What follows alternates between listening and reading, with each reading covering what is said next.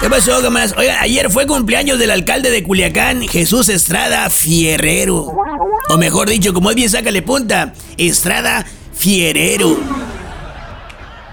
Todo Culiacán le quería regalar un pastel, pero en la cara.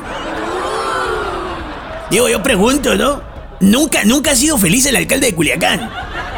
Se me figura que cuando se estaba casando, se enfadó a mitad de la misa y se salió a fumarse un cigarro y regresó apenas con tiempo para escuchar el ya puede besar a la novia. No, no, seguramente cuando estaba en la primaria Estrada Ferrero era de esos que se portaban mal nomás para que el maestro dejara salir más tarde a todo el salón. Así, así de poco feliz es Estrada Ferrero, que, que se me figura que cuando tenía 15 años todavía iba a las piñatas, nomás para romperla a garrotazos antes de que los más chiquitos le pegaran siquiera. Aquellos que al alcalde de Culiacán lo conocen y lo conocen muy bien y que le quisieron regalar algo que de verdad disfrutara y le fuera útil, pues le regalaron corajes y problemas.